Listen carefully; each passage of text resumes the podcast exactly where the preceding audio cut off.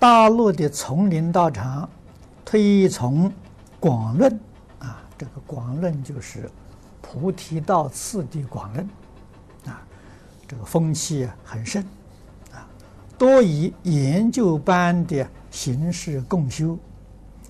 由于父母亲在此道场做义工，但父母也专修净土，不知是否会影响修学。如何与其他学佛者共处？如果你是真正明了懂得，没有冲突啊。菩提道次第论呢，也是基本的修行方法啊，基本也是初学的，是打基础的啊。能够这个好好修学呢，有这个基础啊，然后修学其他的法门。才会有成就，啊！如果不能够落实，依旧是有困难，啊！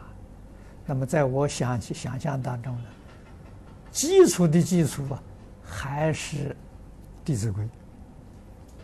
那如果落实《弟子规》之后啊，学菩提道次第论不难，否则的话还是不容易。这个是西藏密教，以这个为基础。